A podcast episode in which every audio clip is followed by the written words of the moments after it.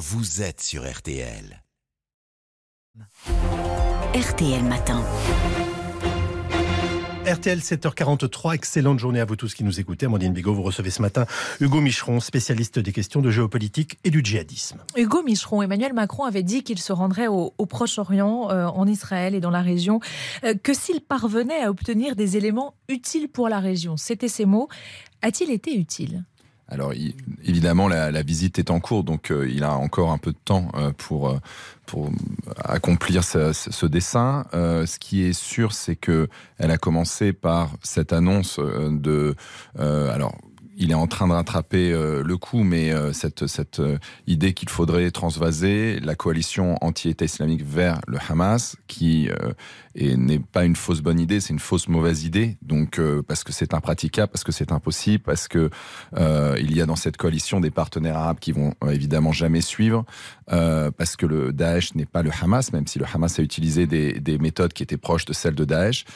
donc il y a un premier faux sur pas. Cette annonce, avec un c'est-à-dire que dans un premier temps, le président dit on va euh, se servir de la coalition anti-Daesh pour euh, combattre le Hamas, puis un petit rétropédalage de l'Élysée qui nous dit non, on pourrait faire une autre coalition contre le Hamas.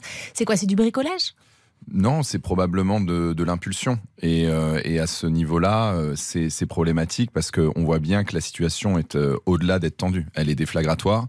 Et donc, la question, c'est de savoir quelle va être la, voie de la France. Après, encore une fois, ça arrive en diplomatie internationale. La question, c'est plutôt de savoir quel est l'intérêt de la France dans cette crise. Et là où cette visite a du positif, c'est que la France est capable aussi bien, contrairement aux partenaires européens, aussi bien de, parler aux Israéliens que d'entamer ce ce tour aussi euh, du côté euh, de l'autorité palestinienne aujourd'hui. C'est le seul à avoir rencontré Mahmoud Abbas Exactement, alors qui, euh, qui pèse moins qu'auparavant, mais qui a quand même une, un leadership au moins symbolique. et puis la Jordanie, qui est évidemment un acteur indispensable, et peut-être même l'Égypte à suivre. Alors justement, pour que nos éditeurs comprennent bien, quel est l'intérêt d'aller en Jordanie? Ben, C'est euh, tout simplement déjà de montrer que la France est capable de parler à différents partis. Euh, l'autre aspect, c'est aussi, il ne faut pas l'oublier, que la Jordanie, au-delà d'être un voisin immédiat d'Israël, a sur son territoire 50% de sa population qui est euh, d'origine palestinienne ou palestinienne.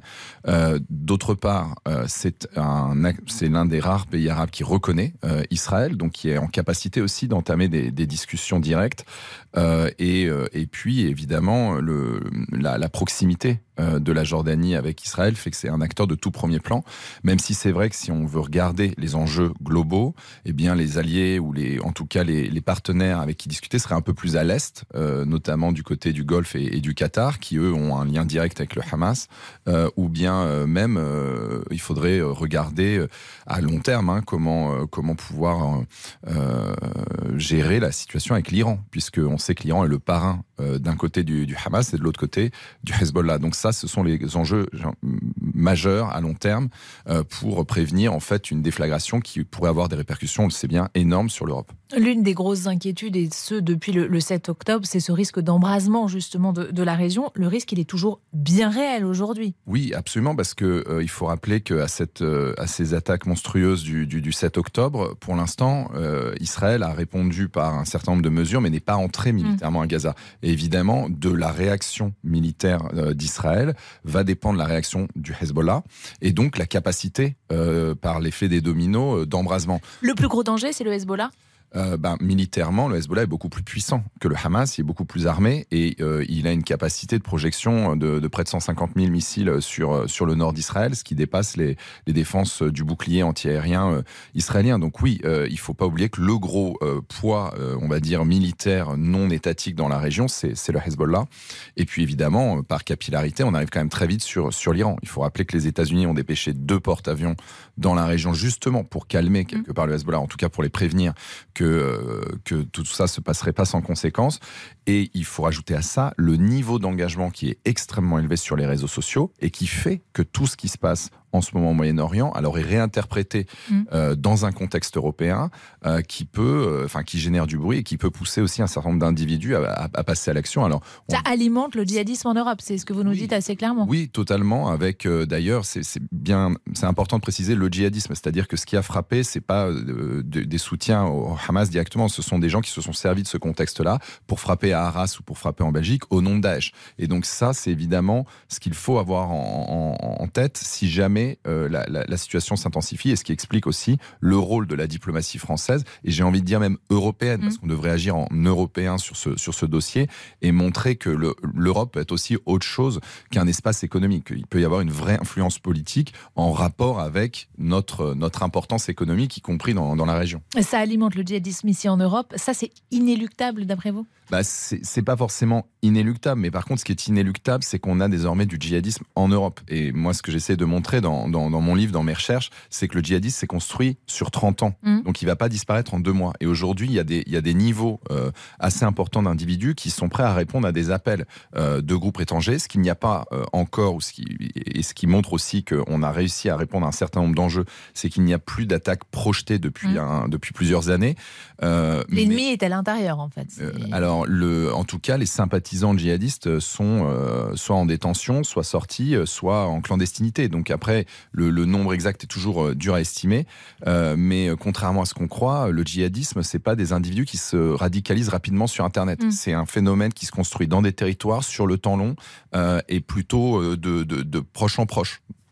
Euh, dans ce contexte, le, projet de loi immigration va arriver euh, au Sénat dans une dizaine de jours à partir du, 6 novembre, début des, débats. Gérald Darmanin, qui était notre invité la semaine dernière, nous a dit clairement que son objectif, c'était désormais de pouvoir expulser n'importe quel étranger en situation régulière ou pas, dès lors qu'il ne respecte plus les valeurs de la République. Est-ce que ça, c'est un moyen euh, efficace pour lutter contre ce risque djihadiste euh, que vous évoquiez à l'instant ben euh, C'est tout à fait compréhensible vu le, vu le contexte actuel et, la, et surtout les, dernières attaques qui ont mm. montré qu'on avait des profils, que ce soit en Belgique d'ailleurs ou à Arras, on, avait, on avait des profils qui étaient plutôt qui rentraient dans, ce, dans, ce, dans, cette, dans cette case. Maintenant, ce qu'il faut bien voir et ce que j'essaye d'expliquer, c'est que le djihadisme est européen, donc pas seulement français, il est européen et ce, il est porté par des Européens. Si vous prenez les assaillants, ne serait-ce que du 13 novembre, mm. ils étaient tous français, belges ou suédois. Euh, donc là, on a, on a un sujet qui ne sera pas réglé par ce type de mesure. Et donc ça nous déplace, et c'est un élément sur lequel j'insiste énormément, ça déplace l'enjeu du risque terroriste qui est associé mm. au djihadisme, mais c'est jamais que euh, une partie euh, du djihadisme vers la question politique et c'est celle-là qu'il faut réussir à aborder. Et ça, ça ne sera pas avec des mesures sécuritaires. Ça sera avec des mesures de long terme et une réflexion à 360 degrés sur ce qu'est le djihadisme et en l'articulant aussi avec la diplomatie internationale, en l'articulant aussi avec des questions beaucoup plus larges. Donc il ne faut pas euh, laisser le, sujet du djihadisme à des experts mmh. euh, dans leur coin. Il faut au contraire réussir à l'articuler dans une doctrine générale euh, qui concerne, à vrai dire, toute l'action de l'État. Et chacun des, chacun des, Français. Je reviens au titre de votre livre, euh, La colère et, l'oubli. Euh, on a oublié trop longtemps cette région, euh, le Proche-Orient? Oui, en fait, là, il y a un double oubli. C'est-à-dire que d'un côté, on a oublié la centralité du conflit israélo-palestinien. Ça, c'est quand même un élément qui, qui surprend aussi au regard des intérêts de l'Europe. Encore une fois, il y a eu l'Europe a quand même considérablement reculé en influence sur les dix dernières années, notamment depuis la, la, guerre en, Syrie. Et puis, il y a cette... En antenne, vous me disiez, on est devenu un nain. Un nain géopolitique, euh, ben on voit que économique même. Ben, euh, alors économique, on reste quand même une puissance commerciale extrêmement puissante, mais il y a une, il y a une désarticulation entre justement ce poids commercial et notre capacité d'action et d'influence. Quand on voit que la Russie a le PIB de l'Espagne et aujourd'hui en position potentielle euh, d'être l'un des faiseurs de paix ou en tout cas les faiseurs d'accords qui par ailleurs nous feront payer sur le sur le front ukrainien, là on doit quand même se poser la question de, de notre capacité d'influence, de notre capacité de projection, de notre puissance et, et ça, ça passe aussi par euh, assumer un certain nombre de, de, de, je veux dire, de propos à l'échelle européenne et pas simplement en ordre dispersé. Là, on a vu une série de, hmm. déplacements d'Européens. C'est sans doute bien pour la diplomatie française, mais est-ce que euh, pour la diplomatie européenne, il n'y avait pas quelque chose de plus euh, global et de. Mais bon, c'est l'éternelle question. Elle revient maintenant sur la table depuis assez longtemps. Merci beaucoup Hugo Micheron. Je rappelle le titre de votre livre La colère et l'oubli, les démocraties face au djihadisme européen. C'est publié chez Gallimard et prix du livre de géopolitique 2023. Le djihadisme